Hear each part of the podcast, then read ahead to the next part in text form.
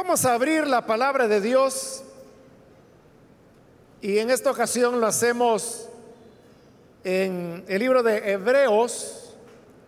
Busquemos el capítulo número 12, donde vamos a leer la palabra del Señor.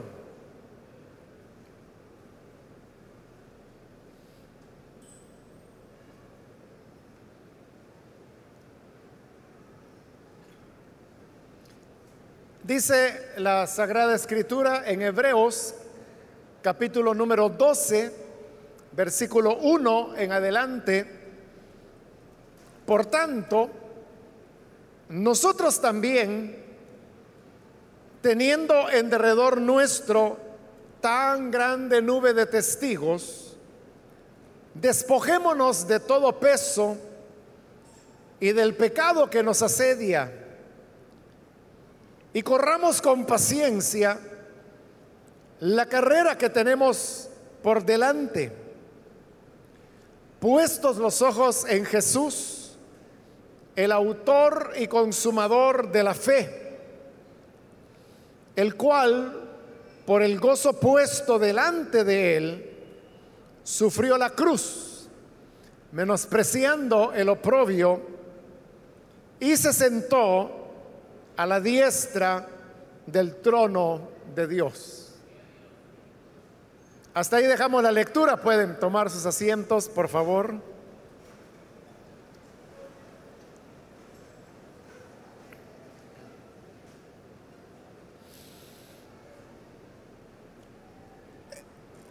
Estas palabras que acabamos de leer eh, se basan en el capítulo anterior que es bastante conocido porque se le ha dado el nombre de los héroes de la fe. Ahí esta carta a los hebreos hace una lista de varios personajes, comenzando desde Adán, el cual fue eh, mostrando como a cada momento lo está diciendo ese capítulo 11, fe en el Señor. Y por esa fe, estos hombres alcanzaron buen testimonio y se convirtieron en héroes que nos mostraron y nos dejaron un camino, el cual ellos abrieron a través de su ejemplo y a través de su dedicación. Y por eso digo, el capítulo ha llegado a ser conocido como los héroes de la fe. Ahora, todas estas menciones que se han hecho de hombres y mujeres excepcionales, ahora debe esas, las lecciones que nos dejan todas esas historias, ser aplicadas a la vida de los cristianos en la actualidad. Y a los autores de la carta a los hebreos se les ocurrió que una buena forma de presentar esa aplicación era haciendo un, símil, es decir, una comparación entre todas estas lecciones que han sido mencionadas y algo que era bastante conocido en la época, como lo sigue siendo conocido hasta el día de hoy, porque la comparación que van a utilizar es el de los atletas que corren y que en el esfuerzo por ganar el premio reúnen una serie de cualidades que ahora la van a comparar con las cualidades que estos hombres y mujeres de Dios tuvieron. Por eso comienza el versículo 1 diciendo, por tanto, nosotros también, y cuando dice nosotros también, recuerde que lo está diciendo a continuación de esa larga lista de héroes de la fe, entre los cuales se menciona a Gedeón, a Barak, a Sansón, a Jefté, a David, a Samuel, y junto con ellos, ahora se nos dice, nosotros también. La vida de estos personajes que ahí se mencionan debe ser para nosotros un estímulo para que nosotros también podamos correr la carrera que ellos corrieron. Y por eso continúa el versículo 1. Nosotros también, teniendo en derredor nuestro tan grande nube de testigos, ahí se está pensando, hermanos, en las personas que van para ver una carrera, y son las personas que se ponen a los lados de el lugar por donde los atletas van a pasar para animarlos, para verlos, para admirarlos, para vitorearlos. Solamente que acá en este caso, eh, esa gran cantidad de personas, que aquí la escritura lo llama grande nube de testigos, son testigos entre los cuales podemos mencionar a gente como Adán, Abel, Noé, Abraham, Isaac, Jacob, José y los que ya mencioné como Barak, Gedeón, Jefté, David, Samuel, también se hace mención de mujeres que mostraron una conducta heroica por medio de la fe. De todas estas personas son ahora quienes están observando nuestra carrera. Aquellos que van a ver a los atletas por el lugar donde van a pasar, lo que quieren es ser testigos quieren ser testigos de quién es el ganador, quién es el que se esfuerza más. Hoy vivimos, hermanos, en épocas diferentes, donde ya las personas no necesariamente tienen que ir a la calle por donde los atletas van a pasar, porque lo transmiten por televisión. Y a través de la televisión uno puede tener ciertas eh, puntos de vista que si uno estuviera en el lugar no lo podría ver, porque hacen tomas aéreas, pueden hacer tomas de lo que está ocurriendo a la vuelta de la calle, lo cual pues la vista a nosotros ya no nos permite alcanzar. Pero sea de una manera u otra, uno está siendo testigo del desempeño, del esfuerzo que cada corredor pone. Pero vuelvo a repetir, ahora nosotros somos los que corremos. Nosotros somos los que estamos en esta carrera, en esta contienda, y quienes nos observan son todos estos personajes que acabo de mencionar y que son los expertos, porque ellos ya pasaron por ahí, ellos ya corrieron la carrera, ellos ya saben lo que eso significa lo que eso representa, es decir, aquel que ha sido un atleta y luego va a observar cómo otros atletas más jóvenes corren, entonces él tiene una mirada mucho más escudriñadora que aquellos que nunca han corrido y que, y que ven eso solo por como una diversión. Pero el que ya tiene experiencia, ese está observando la técnica, ese está observando el esfuerzo que cada persona está poniendo. Ese está pensando en qué cosas se pueden hacer mejor. Porque él ya es conocedor. Entonces, esta gran nube de testigos, formada por Sansón, formada por todos los hombres y mujeres de la antigüedad, que ya ganaron la carrera de la fe, son los que nos están observando. Y es como, por ejemplo, en los Juegos Olímpicos, en los cuales la parte final de la carrera es cuando los atletas ingresan al estadio y van dando la vuelta alrededor del estadio y ahí hay docenas de miles de personas que están viendo y en la medida que se van acercando a la meta, les aplauden, les vitorean, les animan. De manera que son docenas de miles los que ven la parte final de la carrera hasta que uno de ellos cruza la meta y se convierte en el campeón. Entonces, hagamos cuenta y caso, hermanos, de que así es la cosa, que nosotros somos los atletas y que vamos entrando ya a la parte final de este estadio, donde hay graderíos a un lado y al otro, y donde usted puede ver que por ahí está sentado Moisés, más allá está Noé, más allá está Sara, de aquel otro lado está Abraham, y luego sigue Isaac y Jacob y José, y luego está Jefté y Barak, y está Isaías, y está Jeremías, y toda esta como dice ahí, nube, grande nube de testigos, son los que nos están observando.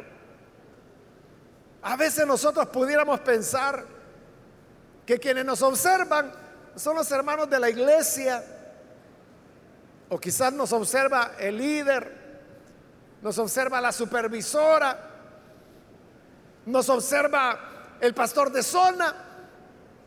Bueno, algo la iglesia ve, algo puede observar la lideresa, el supervisor, pero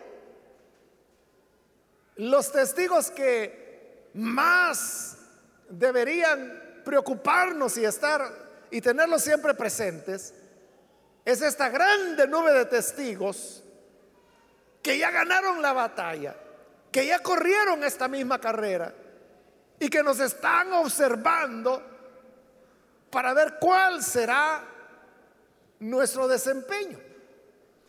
Por esa causa, siendo de que tenemos esta gran nube de testigos notables, honorables, santos, justos, hombres y mujeres de Dios, que están pendientes de cómo nosotros llevamos la vida cristiana se nos recomienda despojémonos de todo peso. Pues como se trata de una carrera, no es lo adecuado en una carrera que el atleta lleve, por ejemplo, una mochila que pesa 20 o 30 libras. 10 libras o 5 pudiera pesar. Pero a lo largo de una carrera que requiere resistencia, esas cinco libras pueden hacer una gran diferencia. Y por eso es que el atleta trata de despojarse de todo peso a fin de, estar liviano. Y eso implica incluso su peso corporal. Porque al fin y al cabo es un elemento, un factor que va a repercutir en su desempeño. Para los que leyeron, o más bien para los destinatarios de este libro de Hebreos, la cosa era más fácil de entender. Porque quienes más practicaban el atletismo en esa época eran los griegos. Y sucede que los griegos corrían desnudos. Habían dos razones por las cuales lo hacían. Una era por lo que está diciendo ahí, por despojarse de todo peso. Cuando hoy a nosotros se nos dice que el corredor, el atleta se despoja de todo peso, bueno, nosotros sabemos que hay diseños especiales de zapatos, por ejemplo, para corredores, que son muy livianos. Sabemos que la ciencia ha logrado desarrollar telas que permiten que el aire pueda pasar a través de ellas para que el cuerpo del atleta se mantenga fresco todo el tiempo, pero que, que pesan menos que lo que pesa cualquiera de las telas comunes que nosotros conocemos.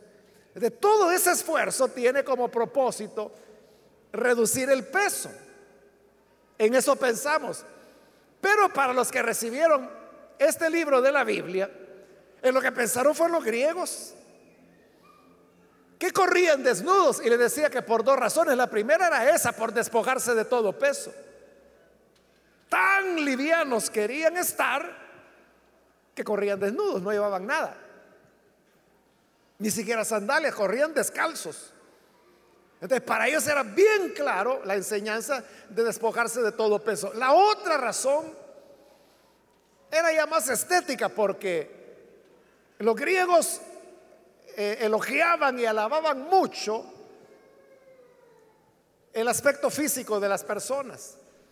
E, es decir, un cuerpo eh, muy bien modelado o un cuerpo de un atleta, por ejemplo para ellos era, era algo de admirar. Claro, hoy en día también se admira. Y cuando uno ve a maratonistas, por ejemplo, y uno les ve las piernas, o sea, si parecen de acero, ¿no? Porque de tanto ejercicio las han llegado a desarrollar y se les ven así muy fuertes. Lo mismo era con los griegos, lo único pues que ellos iban al extremo y por eso es que corrían desnudos para que vieran cómo ellos habían trabajado su cuerpo, pero también por despojarse de todo peso. La enseñanza que esto nos deja, hermanos, es que nosotros debemos desprendernos de todo aquello que nos impide poder correr esta carrera en los términos que Dios desea que corramos. Ese peso no es el pecado, porque el pecado va a ser mencionado a continuación.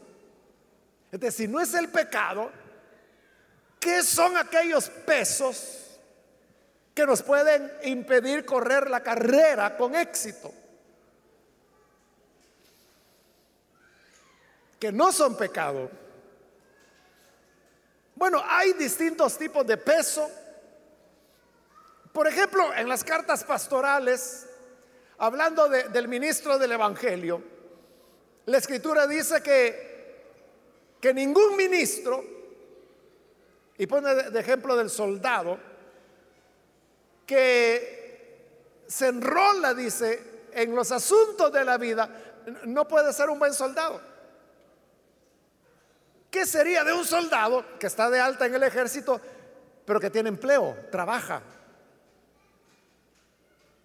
no es posible que le diga, mi coronel, le voy a dejar el fusil aquí porque tengo que ir a trabajar, regreso dentro de ocho horas. O sea, es incompatible totalmente, no se puede. Entonces, de igual manera, bueno, ahí es muy específico, está hablando de los ministros. Entonces, el ministro dice la escritura que no debe enrolarse en las cosas de la vida. Y eso se refiere a temas como ese, por ejemplo, que, que la persona asume tener otras tareas, otras obligaciones que no son las del ministerio. Ahora, estas otras tareas, supongamos, hermanos, que es trabajo, un trabajo. Trabajar no es malo. Al contrario, es algo que se elogia. Pablo animaba a que había que trabajar como para el Señor y no para los hombres. Es decir, él no solo decía que había que trabajar, porque también él fue muy claro en decir, el que no quiera trabajar, pues que no coma. Ahora, ¿quieres comer? Ve a trabajar. Él recomendaba el trabajo. Pero no solo recomendaba que se trabajara, sino que se trabajara bien. ¿Es malo el trabajar? No. Pero para un ministro se puede convertir en un peso. No es pecado, porque no es pecado trabajar. Pero sí se puede convertir en un peso. Hermanos, en nuestra misión nosotros tenemos obreros que están al frente de filiales, son responsables y trabajan. Y trabajan porque normalmente eso ocurre cuando la iglesia es muy pequeña. Y a veces estos hermanos, pues tienen familia, están casados, tienen hijos. Y la iglesia está tan pequeña que no puede sostenerles en las necesidades que ellos tienen. Entonces trabajan. Eso, hermanos, lo hemos visto a lo largo de, de décadas. Pero quiero decirle que siempre ese ministro tiene dificultades para poder atender la obra de Dios como debe ser. Es que vea, vienen de trabajar, han pasado todo el día trabajando. Llegan a la casa rápido, se cambian ropa, se bañan si pueden y agarran la Biblia y para la iglesia. Y así como usted viene acá, que viene del trabajo y que ajustadito llega al culto, así también ellos llegan ajustaditos a la hora de predicar. Cuando van en el camino van buscando en qué pasaje voy a predicar. Eso no es la mejor manera de desarrollar el ministerio. Lo están haciendo. Pero la cosa es que este atleta no va a rendir como el que se despojó de todo peso. Ahí tiene usted dos atletas. Uno se ha despojado de todo peso y el otro lleva una mochila que pesa 10 libras. ¿Quién cree usted que va a tener más resistencia? Después de una hora de ir ya corriendo. Entonces, la recomendación que nosotros les damos a estos obreros es que lo más pronto que puedan se dediquen de lleno a la obra. Bueno, y a veces, yo lo he hecho varias veces, los animo a que den un paso de fe cuando, cuando ya falta poco, digamos, para que la obra se consolide. Yo los he retado y le he dicho, hermano, renuncie al trabajo. Y dedíquese de lleno a la obra. Y entonces dice, no, es que la iglesia todavía no puede. Digo, pues si no puede porque usted no está a tiempo completo, pero dedíquese de lleno y eso va a darle, va a potenciar la obra y entonces la obra saldrá beneficiada y podrán ayudarle. Bueno, hay hermanos que lo hacen. Gracias a Dios que ni uno ha fracasado. Todos salieron adelante. Eso se lo pongo como un ejemplo de, un peso que uno puede llevar. Bueno, quizás ahí me enfoqué mucho, hermanos, en el tema del ministerio, pero a veces cada uno, aunque no sean ministros, pueden haber pesos. ¿Y qué pueden ser estos pesos? Pueden ser, por ejemplo, amistades. ¿Son malas las amistades? No, al contrario, nosotros tenemos que tener muchos amigos, porque de otra manera, ¿cómo lo vamos a ganar para el Evangelio? Tenemos que ser como Jesús, quien era amigo de los pecadores. Pero hay algunas amistades que pueden ser como muy absorbentes. O puede ser que nosotros asumimos ciertas funciones, no de trabajo, pero sí quizás de colaboración en una entidad de servicio. Y eso nos comienza a absorber y absorber el tiempo. Entonces hay un momento en que eso le comienza a afectar eh, no solo su vida espiritual, sino que a veces su familia, la relación con los hermanos de la iglesia. O pudiera ser que quizás por ganar un poquito más usted se toma el hacer ciertas horas extras. ¿Es pecado hacer horas extras? No. Pero ¿qué sucede?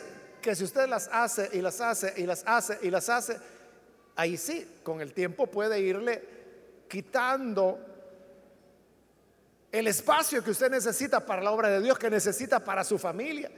Llega tan cansado que llega a la casa a dormirse.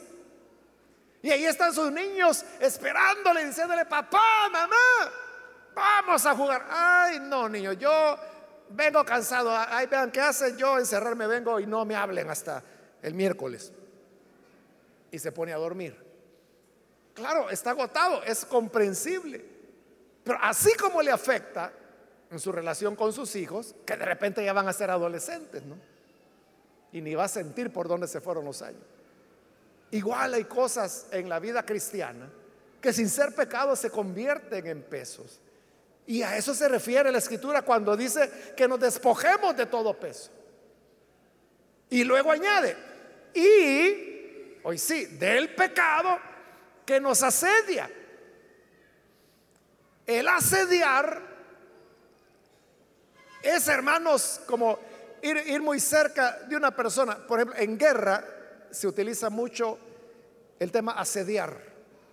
Y es cuando un ejército está asediando al enemigo, es decir, que lo persigue y todo el tiempo va detrás de él y quiere escapar, pero ahí va asediándolo, asediándolo y lo va desgastando hasta que lo derrota. Entonces, como aquí la comparación no es de guerra, aquí la comparación es de una carrera. Entonces yo quiero que usted tenga conmigo un poquito de imaginación. Y que el pecado sería que, imagínese que usted es el, el atleta que va corriendo. Ya se despojó de todo peso. Pero cuando va en la carrera, de repente aparece un perro. Y el perro empieza a ladrarle. Y no solo a ladrarle, sino que pretende morderlo. Y ahí está el perro que le lanza las fauces. Usted siente que le agarra ya la pantorrilla. ¿De qué está haciendo el perro? Lo está asediando. Eso es lo que el pecado hace. El pecado nos asedia. Es decir, no somos nosotros los que tenemos que ir a buscar el pecado. Es el pecado el que nos va a buscar a nosotros. Y que todo el tiempo nos estará asediando. Es que, hermanos, si nosotros tuviéramos que ir a buscar el pecado, pues la pasaríamos tranquilo, ¿no? Porque no voy, no voy y se acabó, problema resuelto. El problema es que el pecado, como ese perro, viene y ahí sentimos que ya, ya, ya, ya casi me agarra. Y sentimos el hocico y el aliento del perro que ya, ya sentimos los colmillos que nos rozan la piel. Así es el pecado. Pero ¿qué pasa si a este atleta el perro lo ataca o lo muerde o peor lo derriba? Lo descalifica de la carrera. O sea, ya, el pobre hombre se va a olvidar de la carrera y ahora como me libro del perro, ¿verdad? Así es el pecado. El pecado ha descalificado muchas personas. Los ha derribado. ¿Y por qué razón? Porque no pudo la persona despojarse del pecado. Santiago, en su carta, nos relata cómo es el proceso del pecado. Y dice que el pecado nace en nuestros corazones, de nuestras concupiscencias, es decir, de nuestros malos deseos. Y luego dice cuando el pecado ha sido concebido, o sea, ese mal deseo, usted lo estuvo cultivando, le fue poniendo color, y usted comenzó con esa idea peligrosa, ay, si yo no fuera creyente, yo haría aquí, haría acá, si no fuera porque los hermanos me ven. ahí está usted alimentando el pecado. Entonces dice Santiago, el pecado una vez concebido, bueno, hay una traducción que dice que el pecado no ceba, dice, porque el cebo se utilizaba para engrasar. Entonces como que si el pecado nos está aceitando, nos está aceitando la desbarrancada que nos vamos a dar. Entonces cuando el pecado es concebido, entonces da a luz la muerte, dice. Es así como que si fuera un embarazo. Usted sabe que el niño no nace en el momento, ¿no? Sino que hay un periodo de más o menos nueve meses de gestación y que comienza por algo invisible, ¿no? Un espermatozoide fecundando un óvulo. El espermatozoide no se puede ver a simple vista. El óvulo hay que ser un experto para poderlo ver, pero usualmente cualquiera de nosotros no lo veríamos. Pero ahí comienza la gestación. Así es el pecado. El pecado no ocurre de la noche a la mañana. Nosotros somos los que nos damos cuenta de cuando alguien falló. Y ahí es donde decimos, pero ¿qué? El hermano fulano cayó. Si ayer estuvo a la iglesia, al lado mío se sentó. Sí, pero él venía dando tumbos desde hacía saber cuándo, ¿no? Es esa semilla que va germinando y germinando y germinando. porque el pecado nos acecha, nos asedia. Y si no, no tomamos las medidas para poderlo cortar, nos va a terminar derribando. Ahora, continúa diciendo la parte final del versículo 1, y corramos con paciencia la carrera que tenemos por delante. Vea qué palabras, corramos con paciencia. O sea, ¿cómo es eso? O sea, si voy corriendo es porque tengo prisa, ¿no? No paciencia. Pero lo que sucede es que esta no es una carrera de velocidad, sino que es una carrera de resistencia. Es decir, es una maratón. Y usted sabe que hay maratones de 25 kilómetros, de 30 kilómetros, de 50 kilómetros. No, sé cuánto será el máximo, pero... Y piensa en esas personas. Bueno, aquí a la iglesia viene una hermana que es maratonista. Ella hace hasta 50 kilómetros. Y yo le digo, Dios mío, si usted se va en línea recta, llega a Santa Ana corriendo. O sea, esa es la, capacidad que ha logrado desarrollar. Pero ¿cuál es la clave? Correr con paciencia. O sea, e, el maratonista no es de velocidad, porque si el maratonista sale con todo lo que tiene, al kilómetro ya se fundió. Ya toda la energía ya la consumió. el maratonista va tranquilo, pero va, va, va, y ahí va la respiración.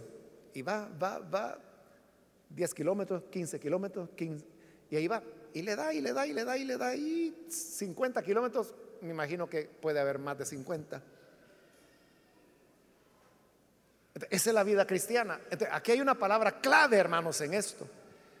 Y la palabra es perseverancia. La carrera cristiana se trata de perseverancia, no de velocidad. Porque algunos agarran la vida cristiana al principio y van con todo, hermanos. Pero a la vuelta están estrellados. De, lo que se trata es de perseverancia. Y aquí, hermanos, no estamos hablando de 30, de 40 o 50 kilómetros. Aquí estamos hablando de 30, 40 o 50 años de perseverancia de continuar, de seguir caminando. Ya, le conté una vez, fue algo raro, ¿no? Que iba por la calle y hacia mí venía otro hombre que me pareció familiar, pero no me ubicaba yo quién era. Y, pero la cosa es que yo también le parecí familiar. La cosa es que quedamos frente a frente y se me quedó viendo. Y me dijo, ¿usted es usted? Sí, le dije, yo soy yo. Y luego me dijo, ¿y todavía está en el Señor? Sí, le dije, todavía estoy en el Señor. ¿Y usted le dije? También me dijo, ah, bueno, entonces Dios le bendiga. Y ya nos abrazamos. Y ya nos pusimos a platicar. Bueno, era un hermano que ya ni me acuerdo quién era. Eso fue hace varios años. Pero por alguna razón él ya no podía ir a la iglesia, pero estaba en la fe. Ese, es que ese era el punto. O sea, teníamos tanto tiempo de no vernos que él no sabía si yo seguía perseverando.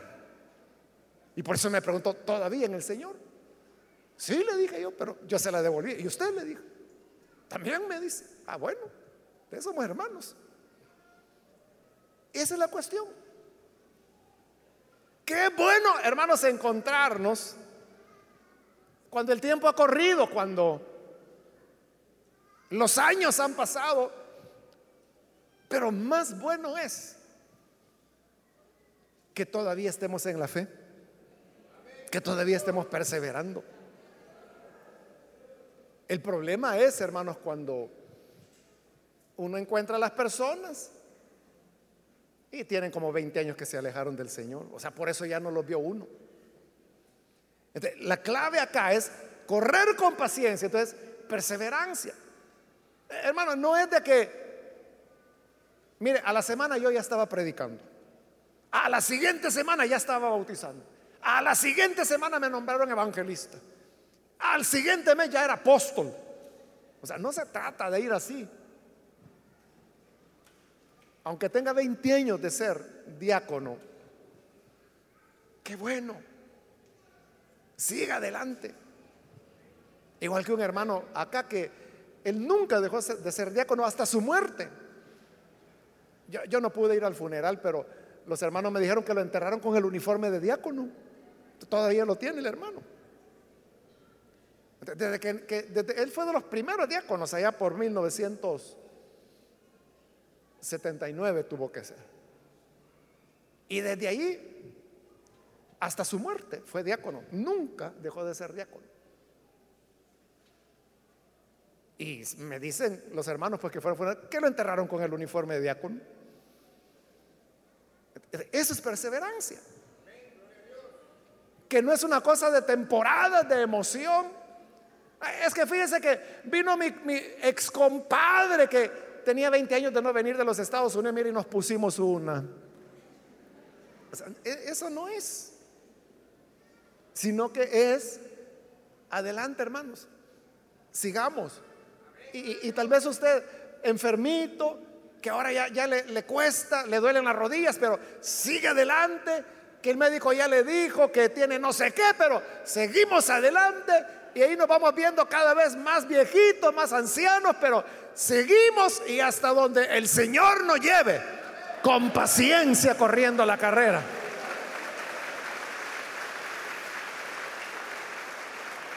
Ahora, en el versículo 2, puestos los ojos en Jesús. Es decir, en esta carrera tenemos que tener concentración. Porque el atleta puede perder concentración. Imagínense los atletas que vienen de la maratón en los Juegos Olímpicos y entran al estadio. O sea, los estadios están que revientan de gente. Es fácil distraerse. ¿Y qué tal si el atleta se queda viendo? Le pasa, o sea, no tiene que perder concentración. Y yo me imagino, hermano, que eso se ha de oír como un clamor que va subiendo en la medida que se van acercando a la meta, pero no tienen que perder la, concentración, la, la mirada en la meta. Por eso dice, puestos los ojos en Jesús. Hay una traducción de la Biblia que se llama, la Biblia española se llama, que dice clavados los ojos en Jesús. Eso tenemos que hacer, clave sus ojos en Jesús. Porque si no, cualquier cosa alrededor lo va a distraer. Es que mire, me dijeron tal cosa y que la hermana fulana dijo tal otra. Si usted va a estar viendo todo lo que ocurre a su alrededor, no, va a llegar. Y si llega, va a llegar por último. Pero si tenemos los ojos puestos o clavados en Jesús, Él es nuestra meta. Él es nuestro modelo. Nada nos va a desviar. A eso, hermanos, que se refieren los hermanos cuando dicen, fíjese que en la iglesia hay este y este problema. Entonces vienen los hermanos, sobre todo los más maduros, ¿no? Y, y dicen, mire, pero usted ponga su mirada en el Señor. Usted, esas cosas ocurren, pero usted siga adelante. Es que todos, hermanos, todos, todos los que tenemos algún tiempo de estar en la hora, todos hemos oído cosas que ocurren, cosas malas, cosas feas. A veces oímos que hablan de nosotros, a veces oímos que nos metieron zancadilla, que en tal lugar estaban haciéndonos picadillo. Todos lo oímos. Pero si uno le diera atención a eso, hermano, nunca va a llegar. Pero si nuestra mirada está en el Señor, o sea, a, mí no me importa qué es lo que están diciendo en el club de las lenguas largas. Lo que me interesa es lo que Cristo tiene que decir de mí. Y a Él es al que yo sigo. Amén. Puesto los ojos en Jesús para que nada nos vaya a distraer. Quizás más cercano, hermanos, a nuestra cultura es el tema del fútbol, ¿verdad? ¿Y qué pasa cuando tienen que tirar un penal? El árbitro marcó un penal y ponen la pelota y hay un jugador que tiene que disparar el penal. ¿no? ¿Qué hace la barra contraria? Hermano, le hacen una gran bulla, revientan bombas y morteros para distraerlo. Pero ahí está la cosa. O sea, si él se deja amedrentar por el ruido o le pone atención a eso, va a perder la oportunidad. Pero si está concentrado, puesto los ojos en este portero, ya sé cómo me lo voy a bailar. Mete el gol. Igual, hermanos, no se preocupe por lo que dicen que andan diciendo que dijeron hace como siete años. Usted ponga la mirada en el Señor y adelante sigamos luchando.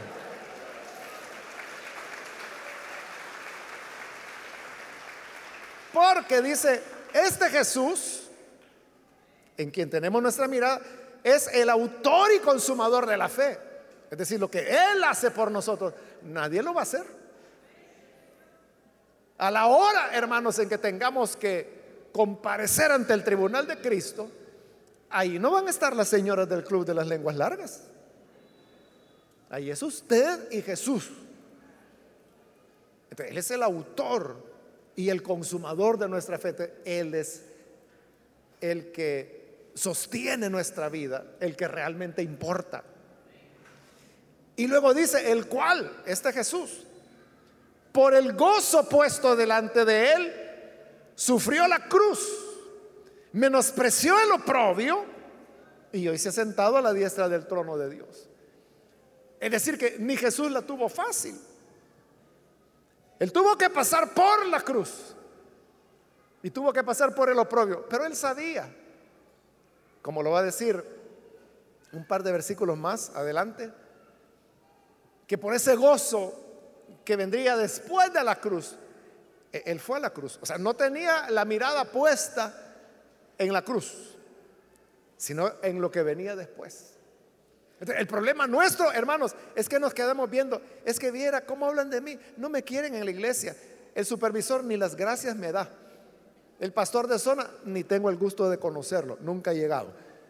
Entonces, si uno se queda viendo eso, hermano, le van a dar ganas de tirarse de cabeza al agua de Ilopango. Pero si nosotros tenemos la mirada en el autor y consumador de la fe, vamos a ser como Él, que no vio esas cosas del momento, sino que lo que venía después. Ahora usted dirá, sí, pero a Él le ofrecieron el trono y ahí dice que está sentado en el trono de Dios. Exactamente lo mismo es lo que Él nos ofrece. En Apocalipsis dice, el que venza, yo le daré que se siente en mi trono como yo me he sentado en el trono de mi Padre. Es lo mismo lo que nos está ofreciendo.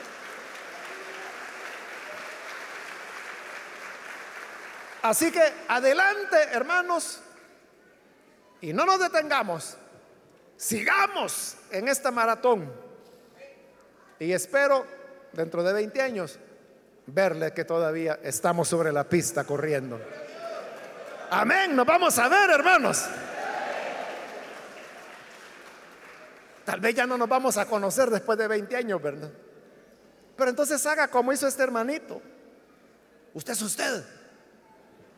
Así me dijo, sí, yo soy yo, le dije. Aunque sea así, pero que sepamos que seguimos perseverando. Vamos a orar, vamos a cerrar nuestros ojos. Y yo quiero invitar si hay con nosotros amigos que todavía no han recibido al Señor Jesús como Salvador, pero hoy que usted ha escuchado la palabra, si usted necesita entregar su vida al Hijo de Dios, yo le invito para que en el lugar donde está, se ponga en pie si usted quiere sumarse a esta carrera. Jesús ya la corrió y también esa grande nube de testigos ya la corrieron. Y uno no puede decir, es que nadie puede ganar. ¿Cómo no? Hay una gran nube de testigos que ya ganaron. Y ahí está el Hijo de Dios, el autor y consumador de nuestra fe. Pero también está Adán, también está Abel, también está Noé, también está Moisés, también está Abraham, Isaac y Jacob y José.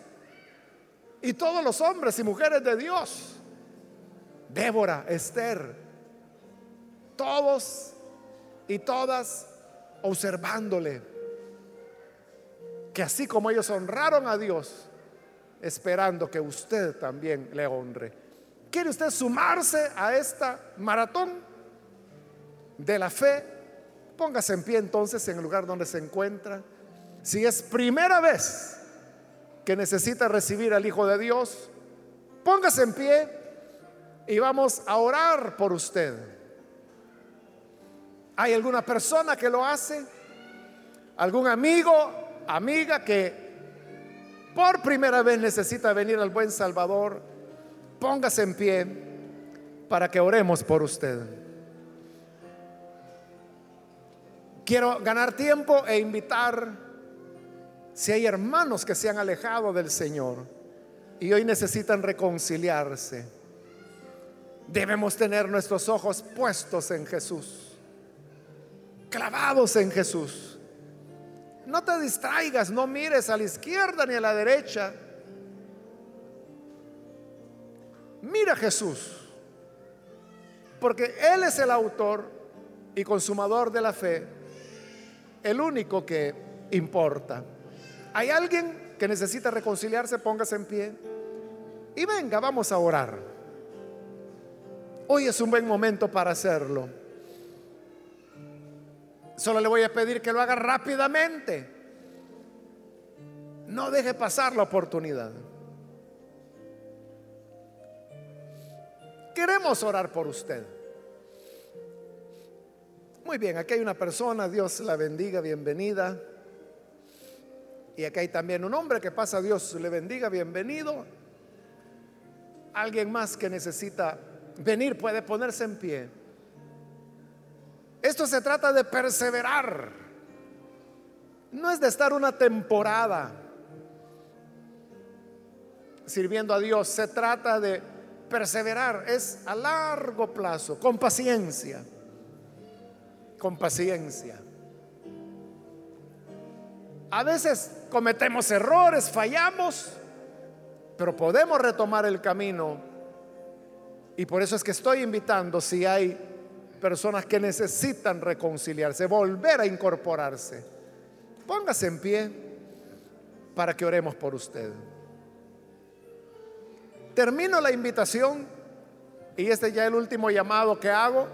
Si hay alguien más que necesita venir a Jesús por primera vez o necesita reconciliarse, venga en este momento y vamos a orar por usted.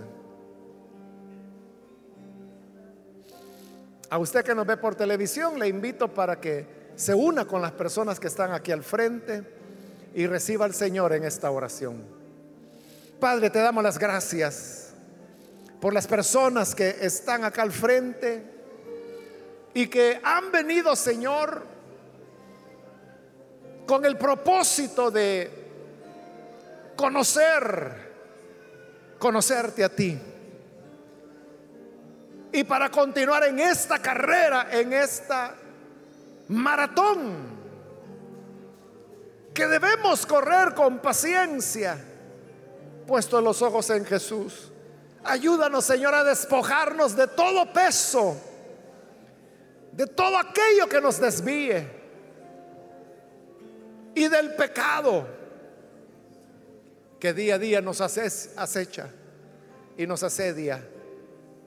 Oh Dios, permítenos ser fieles, ser perseverantes a largo plazo esta es nuestra petición en el nombre de Jesucristo, nuestro Salvador. Amén y amén. Amén. Qué bueno es el Señor. Damos la bienvenida a estas personas. Pueden pasar, por favor, para que nuestros hermanos les ayuden.